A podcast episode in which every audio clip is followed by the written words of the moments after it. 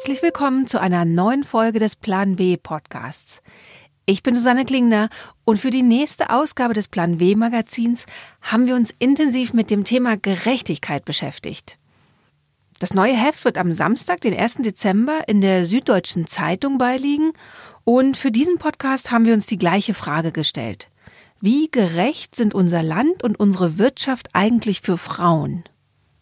Ein guter Ausgangspunkt ist vielleicht die Statistik. Die Beschäftigungsquote liegt bei Frauen bei 74,5 Prozent, bei Männern bei 82,7 Prozent. Das deutsche Management ist zu 63 Prozent männlich und zu 37 Prozent weiblich. Das Top-Management sogar zu 88 Prozent männlich und zu 12 Prozent weiblich. Und schaut man sich mal die DAX-Aufsichtsräte an, dann sind von 185 Positionen nur sechs mit Frauen besetzt.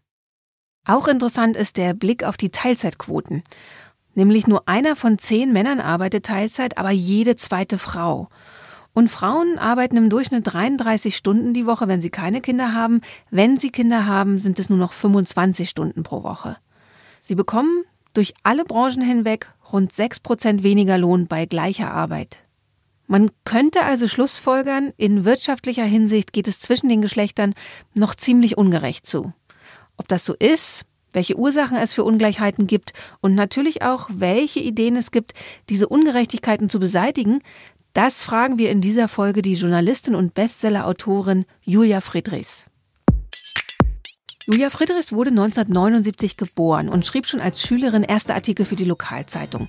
Schnell bekannt wurde sie mit ihrem ersten Buch Gestatten Elite. Es folgten weitere Bücher und Fernsehdokumentationen zum Thema Gerechtigkeit – zu Armut, Idealen, Erben. Julia Friedrichs stößt mit ihrer Arbeit immer wieder gesellschaftliche Debatten an. So zuletzt mit der Miniserie Ungleichland, die millionenfach angesehen wurde. Der Titel machte auch als Hashtag auf Twitter Karriere und entfachte eine breite Diskussion über Gerechtigkeit in Deutschland. Meine Kollegin Katrin Rönecke traf Julia Friedrichs in Berlin und fragte sie, ist Deutschland für Frauen ein ungerechtes Land? Also es gibt einen Bereich, wo ich absolut positiv bin. Ich glaube, die gut gebildeten, gut ausgebildeten Frauen, ähm, das äh, ist nur noch eine Zwischenzeit, bis die zu den Männern aufgeschlossen haben werden. Das kann ich mir kaum anders vorstellen. Ähm, und da ist natürlich in den letzten Jahren wahnsinnig viel passiert. Und wenn man sich das Familienleben ähm, von vor 20 Jahren, wenn man das vergleicht mit dem, wie es heute ist, sind natürlich die Möglichkeiten immens. Ich finde es großartig, dass es die ausgebaute Kinderbetreuung gibt, ähm, dass es äh, wirklich auch gut funktionierende Ganztagsschulen gibt, die Familien entlasten. Ähm, da kann natürlich immer noch mehr passieren, aber da ist ja wirklich wahnsinnig viel passiert. Auch das Elterngeld hat da, glaube ich, sehr, sehr geholfen und das Elterngeld Plus und so weiter. Ähm, wo ich skeptisch bin, ist tatsächlich, ob genug dafür getan wird, ähm, die nicht gut ausgebildeten und nicht sehr gut verdienenden Frauen ähm, in dieselbe Lage zu bringen, dass sie vernünftig für ihre Kinder und ihr eigenes Leben sorgen können. Weil das ein Punkt ist, da sehen wir in den Zahlen kaum Veränderungen. Also sowohl die, die armen Kinder als auch die Zahl der armen Frauen ähm, ist weiterhin sehr hoch und verändert sich kaum. Und das ist auch was, wo ich das Gefühl habe, ähm, das steht viel zu wenig im Fokus. Das ist was, was oft von den ja auch von den Aufregungswellen der Feministinnen nicht wirklich ähm, erfasst wird. Ähm, das ist ein Bereich, ähm, der einfach, finde ich, oft unter den Tisch fällt. Und ähm, das ist halt ja gerade der, der dramatische Bereich. Also wenn wir sehen, dass jede dritte Frau, ähm, die sich um, um ein Kind ähm, alleine kümmert, arm ist, ähm, dass sie weniger als 1000 Euro zur Verfügung hat, ähm, dass ähm, auch in dieser Gruppe gar kein Vermögen da ist. Ähm, also dass auch eine ähnlich große Zahl an Menschen zum Beispiel unvorhergesehene Ausgaben von 1000 Euro einfach nicht tätigen kann. Ist das eine Gruppe, die extrem verletzlich ist und extrem verletzlich war und wo sich natürlich wahnsinnig wenig tut? Frauen sind auch im Niedriglohnsektor, stellen sie den großen Anteil, also quasi die, die ganze ähm, Frage der, der, des Lohndumpings, der ja auch so ein bisschen Dynamik in die Wirtschaft gebracht hat, die niedrigen Löhne, ist halt auch was, was auf Kosten dieser Gruppe letztendlich gegangen ist. Da hat jetzt zum Beispiel aber auch ähm, der Mindestlohn ein Stück weit geholfen, oder? Also so ein, so ein Instrument wie der Mindestlohn hat ja tatsächlich dazu geführt, dass die Lohnlücke geschrumpft ist. Aber das sagt ja auch was aus. Gibt es weitere Instrumente, die da vielleicht ansetzen könnten? Ja, genau. Also der, der Mindestlohn war ein sehr, sehr gutes ähm, Instrument. Ähm, ich glaube, man müsste sich äh, nochmal anschauen, ob das Modell der Minijobs ein so gutes Modell war. Ähm, ich glaube, dass es gut wäre, ähm, alle Instrumente sich zu überlegen, die dahin gehen, dass man ähm, guckt, ähm, dass die Menschen zumindest in so einer ähm, langen Teilzeit arbeiten. Das heißt, dass man guckt, dass so 30 Stunden vielleicht was ist, ähm, was so die neue Normalarbeitszeit wird, 30 bis 35 Stunden. Da gibt's halt Hebel in der Sozialversicherung, über die man nachdenken könnte, ähm, dass man sagt, okay, in dem Bereich zahlt man erstmal weniger Abgaben und dann steigt es an weil das wäre ja was, was so eine Utopie, glaube ich, äh, wäre, die, die vielleicht für alle gut wäre, wenn man sagt, so die neue Normalarbeitszeit ist 35 Stunden. Da schafft man auch noch ähm, Pflegeaufgaben oder ehrenamtliche Aufgaben. Und wenn man sagt, oh, das versucht man hinzukriegen, dass das die neue Arbeitszeit für Männer und Frauen ist, glaube ich, äh, wäre sehr, sehr, sehr, sehr viel getan. Ich glaube, man muss sich einige Flexibilisierungsinstrumente auf dem Arbeitsmarkt nochmal anschauen. Ich habe zum Beispiel viel über Arbeit auf Abruf gemacht. Das heißt, dass man nur ganz wenig feste Stunden hat und der Rest ist flexibel. Der äh, große Teile des Einzelhandels haben darauf umgestellt, auf dieses Modell. Ähm, das ist was, das trifft vor allem Frauen. Ähm, das war quasi ein Geschenk der Politik an die Arbeitgeber, weil sie dadurch das wirtschaftliche Risiko auf die Arbeitnehmer abwälzen können. Also wenn wenig zu tun ist, ähm, ruft man die Leute wenig ab. Wenn viel zu tun ist, ruft man sie viel ab. Und sowas könnte man zum Beispiel auch einfach untersagen. Das würde auch vielen Frauen, glaube ich, nützen. 2017 hatte Julia Friedrichs für die Rechercheplattform Korrektiv zu Arbeit auf Abruf recherchiert. Sie schrieb über Nika, die bei H&M arbeitet. Mit Arbeit auf Abruf können Unternehmen das wirtschaftliche Risiko, das eigentlich sie tragen müssten, auf ihre Angestellten abwälzen. In Nikas Fall heißt das, ist der Umsatz gut, kann sie viel arbeiten. Lahmt er, hangelt sie sich mit wenigen Stunden und Dispo-Schulden durch. Sie weiß nie im Voraus, wann und wie viel sie arbeiten wird. Ihr Alltag ist kaum planbar. Denn oft kommt der Anruf kurzfristig. Nika dürfte laut Gesetz absagen, wenn HM sich nicht an die Vorwarnfrist hält. Aber ich will ja die Schichten haben, sagt sie und man hat ja auch die Sorge, wenn du ablehnst, rufen die dich dann überhaupt wieder an? Dass vor allem Frauen prekär beschäftigt sind, hat für ihr gesamtes wirtschaftliches Leben Auswirkungen. Das betont Julia Friedrichs im Gespräch auch nochmal.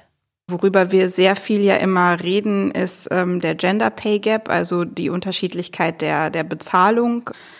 Der ist auch da in Deutschland, aber viel größer ist die Kluft bei den Vermögen. Die Daten, die wir haben, die ähm, sehr dürr sind, aber sagen, dass äh, Vermögen in Deutschland immer noch männlich ist, ähm, dass Frauen, wenn sie zu den Vermögenden gehören, oft ähm, durch ihre Rolle als Erbin oder als Witwe in diese Rolle kommen.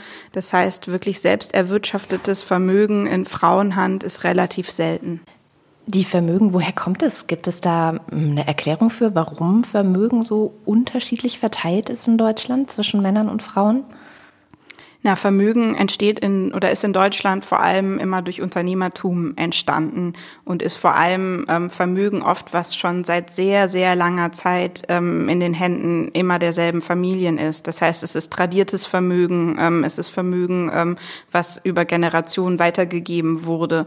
Und da spiegeln sich natürlich die Machtverhältnisse wieder, die wir einfach seit Generationen hatten. Und ähm, da ähm, ist das Vermögen in der Regel eben dann eben in Männerhand gekommen. Die Männer waren die, die in der Regel die Unternehmen weitergeführt haben. Ähm, die Schwestern oder äh, Töchter waren, äh, wenn überhaupt, oft Anteilseignerinnen.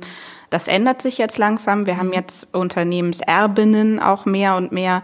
Aber ähm, das wird natürlich ewig dauern, bis diese Vermögenskluft ähm, geschlossen ist. Also ähm, das ist der Hauptpunkt. Nebenher kommt natürlich noch, dass ähm, in den Zeiten, als in Deutschland Vermögen aufgebaut wurde, in den 70er und 80er Jahren der alten Bundesrepublik, ähm, wurde sehr viel Vermögen aufgebaut, auch in der Mittelschicht. Das war natürlich die Zeit, als Frauen noch nicht viel verdient haben. Verstehe ich das richtig, dass sozusagen, wenn wir jetzt als Frauen herkommen und sagen, okay, jetzt bauen wir auch unser eigenes Vermögen auf, dass wir es jetzt auch schwerer hätten als in den 70er oder 80ern die Männer, die es damals gemacht haben, es hatten? Absolut. Also ähm, für Menschen, die noch kein Vermögen haben, ist es im Moment sehr schwer, Vermögen aufzubauen. Das sehen wir nicht nur bei Mann, Frau, sondern das sehen wir auch in der Kluft Ost-West, wo es immer noch eine sehr, sehr große Vermögensmauer gibt. Das ist ja so ein bisschen ähnlich wie mit den Frauen. Also auch die Ostdeutschen sind erst relativ spät quasi in den Wettbewerb um Vermögen eingestiegen, ähm, genau wie die Frauen. Und man sieht an beiden Gruppen, dass es einfach in Deutschland im Moment wahnsinnig schwierig ist, aus eigener Kraft ähm, Vermögen aufzubauen und dass wir deshalb so eine Kluft haben, die auch sehr, sehr starr ist. Also der typische Vermögende ist westdeutsch, ist männlich und ist auch schon ein bisschen älter. Und ähm, ja, all das sind eben nicht die Gruppen, über die wir gerade gesprochen haben. Wenn man jetzt von den Vermögen ausgehen würde ähm, und sagen würde, okay, wir wollen da versuchen, mehr Gerechtigkeit, mehr Möglichkeiten auch zu schaffen, da Vermögen aufzubauen, was für Chancen, was für Möglichkeiten hätte man politisch zum Beispiel, ähm, seien es jetzt die Frauen oder sei es, seien es die Ostdeutschen, da ein bisschen unter die Arme zu greifen, dass das funktioniert? Also man hat ja zwei Seiten, wenn einen die, wenn man die Vermögensungleichheit, wie sie in Deutschland ist, als ungerecht empfindet, dann kann man von zwei Seiten quasi angreifen. Ähm, entweder versucht man den Vermögenden was wegzunehmen, um es jetzt mal überspitzt zu sagen. Ähm, also dass man sagt, okay, das Vermögen ist in zu wenig Händen gebündelt, da wollen wir gegensteuern. Da hat man das übliche Instrument der Steuer, das was in Deutschland im Moment nicht genutzt wird oder kaum genutzt wird bei Vermögen. Es gibt aber auch so innovativere Ansätze. Zum Beispiel könnte man über Fonds nachdenken, die Norweger machen das mit ihren Öleinnahmen, ähm, die sie in den Fonds einzahlen und daraus wird dann zum Beispiel was für die Allgemeinheit ähm, finanziert. Das könnte man natürlich auch in Deutschland machen. Man könnte den reichen, vermögenden ähm, älteren Männern sagen, okay, ihr hattet eine gute Zeit, ähm, ein Teil davon zahlt jetzt bitte in den Fonds ein und aus dem ähm, finanziert man zum Beispiel Startchancen für alle. Es gibt ja das Modell einer, einer, eines ähm, Lebenschancenkredits. Das heißt, man sagt, alle kriegen dann nach der ersten abgeschlossenen Berufsausbildung aus diesem Fonds Startkapital. Das wäre natürlich eine Möglichkeit, indem man überhaupt erstmal alle, also auch die Frauen und die Ostdeutschen in die Lage gibt, so eine Art Startvermögen zu haben. Ähm, also das wäre, wäre der eine Punkt. Der andere Punkt wäre aber natürlich auch, dass man sich überlegt, wie kann man Vermögen aufbauen? Wie kann man die Leute ähm, in die Lage versetzen, dass, dass sie selber Vermögen aufbauen können? Da würde ich auch zwei Maßnahmen ganz gut finden. Zum einen, dass wir uns überlegen, wie wir Arbeit entlasten. Wir haben im Moment das Problem, nicht nur das Vermögen werden steuerlich quasi gar nicht belastet. Arbeit wird sehr, sehr stark belastet. Und da hat man natürlich dann als junger Mensch, äh, der Vermögen aufbauen will, relativ wenig Spielräume. Ähm, also das wäre zum Beispiel eine Möglichkeit, dass man sich überlegt, wie man das ähm, hinbekommt. Das Zweite, worüber sehr viel diskutiert wird, ist, muss man den Deutschen beibringen, Aktien zu kaufen, anders zu investieren, ähm, risikohafter mit dem, mit dem Ersparten oder dem, was übrig ist, ähm, umzugehen.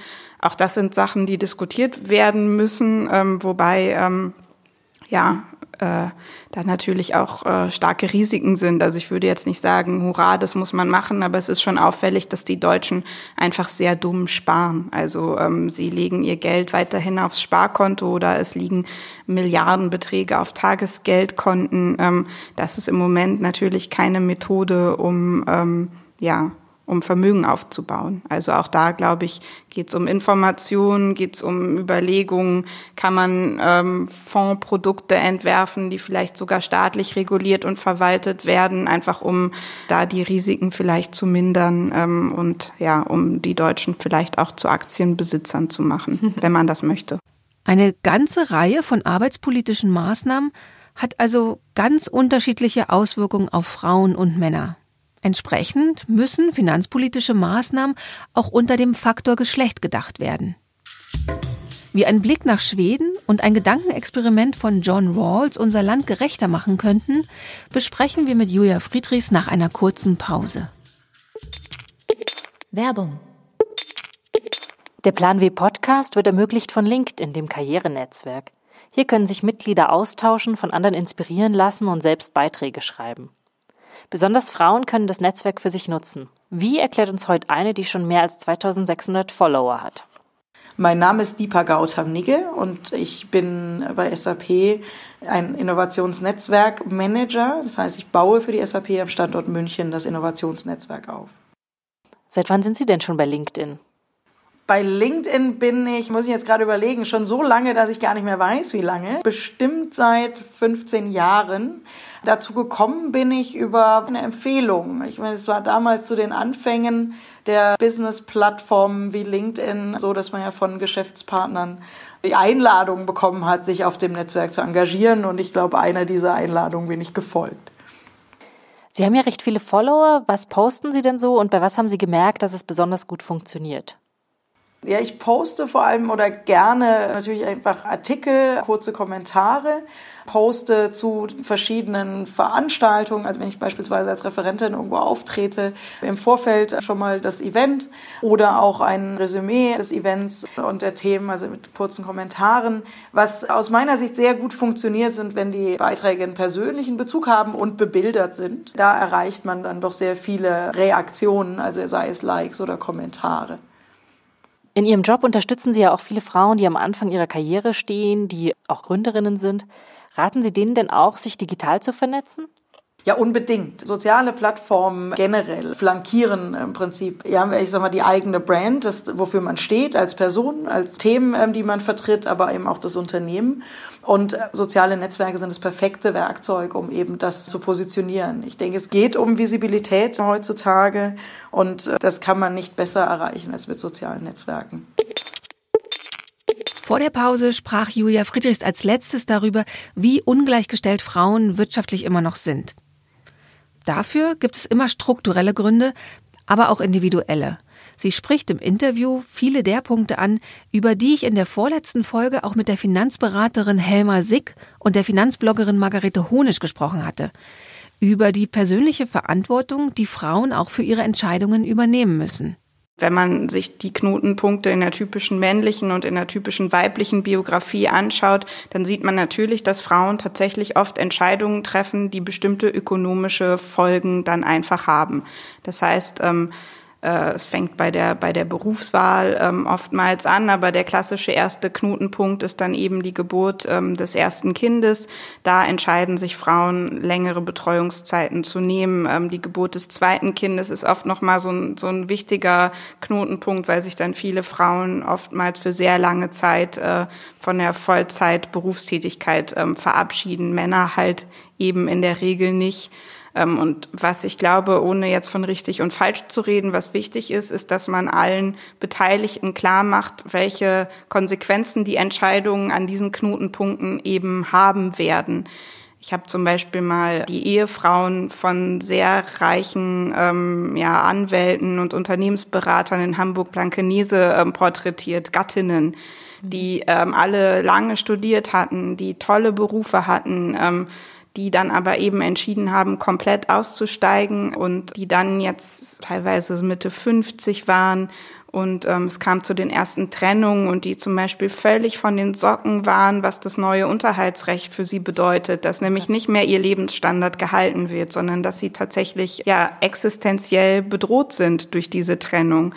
Und ähm, das finde ich tatsächlich wichtig, dass man klar macht, okay, wenn ihr jetzt aus diesem Moment, aus diesem Gefühl heraus eine bestimmte Entscheidung trefft, die kann in 30 Jahren folgende ökonomische Folgen haben. Und das wäre was, was ich unter ökonomischer Alphabetisierung mindestens ebenso wichtig fände wie jetzt die richtige Anlagepolitik, also quasi so eine äh, so eine lebensbiografische Ökonomisierung, dass gesagt wird, welche Konsequenzen hat es für die Rente, welche Konsequenzen hat es im Moment der Trennung, wollt ihr das wirklich? Wenn dann jemand sagt ja, ähm, dann kann man, glaube ich, die Entscheidung ist dann ist dann halt so, aber oftmals habe ich den Eindruck, dass die die Konsequenzen, die biografischen, gar nicht wahrgenommen werden. Jetzt gibt es ja aber auch Dinge, wo ich sagen würde, sind jetzt die Frauen oft erziehen irgendwie die, den, den schwarzen Peter. Also zum Beispiel, wenn es nach einer Trennung so kommt, dass sie dann alleine mit dem Kind daziehen, der Vater sich nicht kümmert oder dass sie im Job tatsächlich weniger gefördert werden, weniger weitergebildet werden, einfach weil sie Frauen sind und man ihnen deswegen weniger zutraut. Das sind ja Bereiche, wo tatsächlich auch ein Stück weit noch Strukturen eine Rolle spielen. Ne? Wie, wie könnte man daran, braucht es da mehr Bündnisse vielleicht, also derjenigen, die da auch ein Stück weit ungerecht behandelt werden, so wie bei MeToo oder so, auf die Straße gehen, Frauenstreik?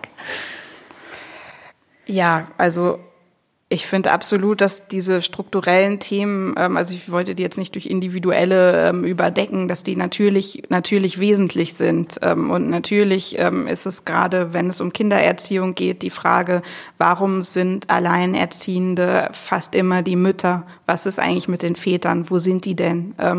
Warum sind die Aufstiegschancen so, wie sie sind? Warum werden Mütter im Beruf signifikant anders behandelt als Väter? Warum hat das Vaterwerden keinerlei Karriereauswirkungen des Mutterwerden, ähm, aber in der Regel ja?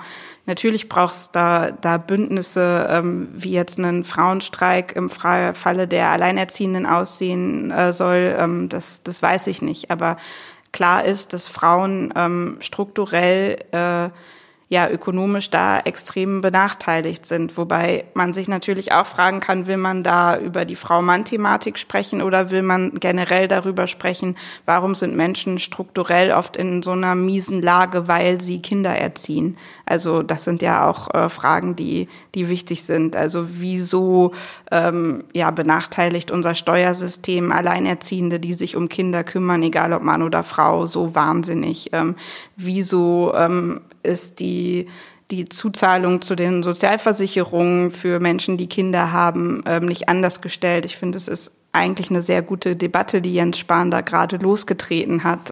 Julia Friedrichs spricht hier zwei Punkte an, die seit Jahren, teilweise seit Jahrzehnten immer wieder diskutiert werden und Frauen besonders betreffen. Da ist unser Steuersystem.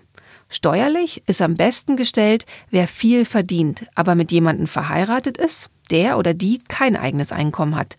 Denn dieses als ein gemeinsames angesehene Einkommen wird durch zwei geteilt, aufgrund des 1958 eingeführten Ehegattensplittings, und anschließend wird es entsprechend der Steuerprogression geringer versteuert als eben ein doppelt so hohes Einkommen. Dieser Fall trifft zu einem überwältigenden Teil auf Männer zu. Finanziell am schlechtesten gestellt sind dagegen Alleinerziehende. Sie werden nach dem Grundtarif besteuert, also wie Alleinstehende ohne Kinder, haben aber die Ausgaben einer mehrköpfigen Familie. Dieser Fall wiederum trifft zum allergrößten Teil auf Frauen zu. Vor kurzem machte dann der Gesundheitsminister Jens Spahn einen heftig umstrittenen Vorschlag. Kinderlose sollten höhere Rentenbeiträge zahlen, um Eltern zu entlasten. Egal, ob man für oder wider seinen Vorschlag ist, gerecht sind Steuer- und Rentensystem im Moment nicht. Kinder sind in Deutschland eines der größten Armutsrisiken. Also vor allem viele Kinder, also ab drei Kinder ist das Armutsrisiko in Deutschland sehr, sehr hoch. Das ist natürlich was, was eigentlich totaler Unsinn ist. Und das trifft halt Frauen in der Regel, weil sie als Mütter sich in der Regel um diese Kinder kümmern. Aber das Problem ist ja, dass, äh, dass, bei, dass, dass bei uns Kinder dieses hohe finanzielle Risiko darstellen. Mhm. Gibt es da vielleicht sowas wie Vorbilder aus anderen Ländern, wo man sagen könnte, die machen das eigentlich ganz gut, die entkoppeln dieses Risiko, dieses größere Risiko der Armut von Kindern und vom, vom Kinderhaben? Ja, also die Schweden haben ein sehr gutes System, weil die einfach eine Individual, also die, die rechnen jedes Individuum und haben nicht diese Bevorzugung zum Beispiel der äh, der Ehe, bei der einer äh, viel verdient und einer wenig verdient. Ähm, die Franzosen haben ein sehr gutes Modell, weil sie einfach die, äh, die Last durch die im Haushalt lebenden Personen teilen, also die, die Steuerlast. Das ist ja auch was, was man als Eltern oft Quatsch findet, dass man dann denkt, warum wird denn nicht unser Einkommen ähm, durch die Zahl der Personen, die tatsächlich davon leben müssen, geteilt, bevor man es versteuert, ähm, sondern warum zählen denn da nur die, die Ehepartner und die Kinder halt mit dem ja sehr viel geringeren Freibetrag? Also das sind alles Ideen, die man verfolgen könnte. Julia Friedrichs hat für die neue Ausgabe des Plan W Magazins einen Essay über Gerechtigkeit geschrieben. Darin beschreibt sie eine Idee des US-amerikanischen Philosophen John Rawls. Sie schreibt, Rawls erdenkt sich einen Urzustand, in dem alle Menschen mit einem Schleier des Nichtwissens bedeckt sind. Niemand, so Rawls Idee, wisse, welchen Platz er in der Gesellschaft einnehmen wird, Ob Mann oder Frau, ob vermögend oder Hartz IV, ob mit türkischen oder sächsischen Wurzeln, ob als Juristin im Bundestag oder als Werksvertragsarbeiter auf der Baustelle. Diesen Unwissenden überträgt Rawls die Aufgabe zu entscheiden, wie die Gesellschaft strukturiert sein soll. Welche Arbeit wird wie bezahlt? Wer macht warum Karriere? Wie hoch sollen Mieten und Kaufpreise für Wohnungen sein? Auf diesem Wege würden sich Menschen auf ein komplett faires Regelwerk einigen. Ließe sich diese Idee irgendwie umsetzen? Für mich taugt tatsächlich eher eine Utopie, dass ich denke, warum verdient nicht jeder so viel, dass er mit 30 bis 35 Stunden pro Woche auf ein vernünftiges Einkommen ähm, kommt und ähm, ja. Äh, und das funktioniert wie? Also, dass man von oben nimmt und nach unten umverteilt? Naja, indem zum Beispiel die Löhne steigen würden, das wäre ja schon mal ähm, ein Weg, wo wir da hinkommen. Aber das beantwortet ja noch nicht diese Frage nach Rawls, ähm, wie wir in diese äh, Lage kommen können. Also ich sehe da wenig Mittel und Wege, das zu rekonstruieren, diese Unwissenheit. Ähm, das ist ja eben, deshalb ist es ja quasi ein idealistisches Modell. Ähm, wir, wir wissen leider, in welcher, in welcher Rolle wir sind. Deshalb bleibt uns, glaube ich, nur der mühsame Weg, dass wir immer genau gucken, welche strukturellen Abhängigkeiten hängen an welchem Merkmal Mann, Frau, zugewandert, nicht zugewandert, Eltern, nicht Eltern, alt, jung und dann versuchen, das Stück für Stück äh, abzubauen. Das ist halt so ein bisschen der der kleinteilige Schneckenweg. Das war der Plan W Podcast für dieses Mal. Wie gerecht unser Land eigentlich ist und mit welchen Ideen Frauen die Welt gerechter machen wollen, schauen wir uns auch im neuen Plan W Heft an. Es liegt am Samstag, den 1. Dezember der Süddeutschen Zeitung bei. Ich bin Susanne Klingner und freue mich, wenn Sie in zwei Wochen wieder mit dabei sind. Dann nehme ich Sie mit auf einen Workshop der Rails Girls in München auf dem Mädchen und Frauen die ersten Schritte ins Programmieren machen.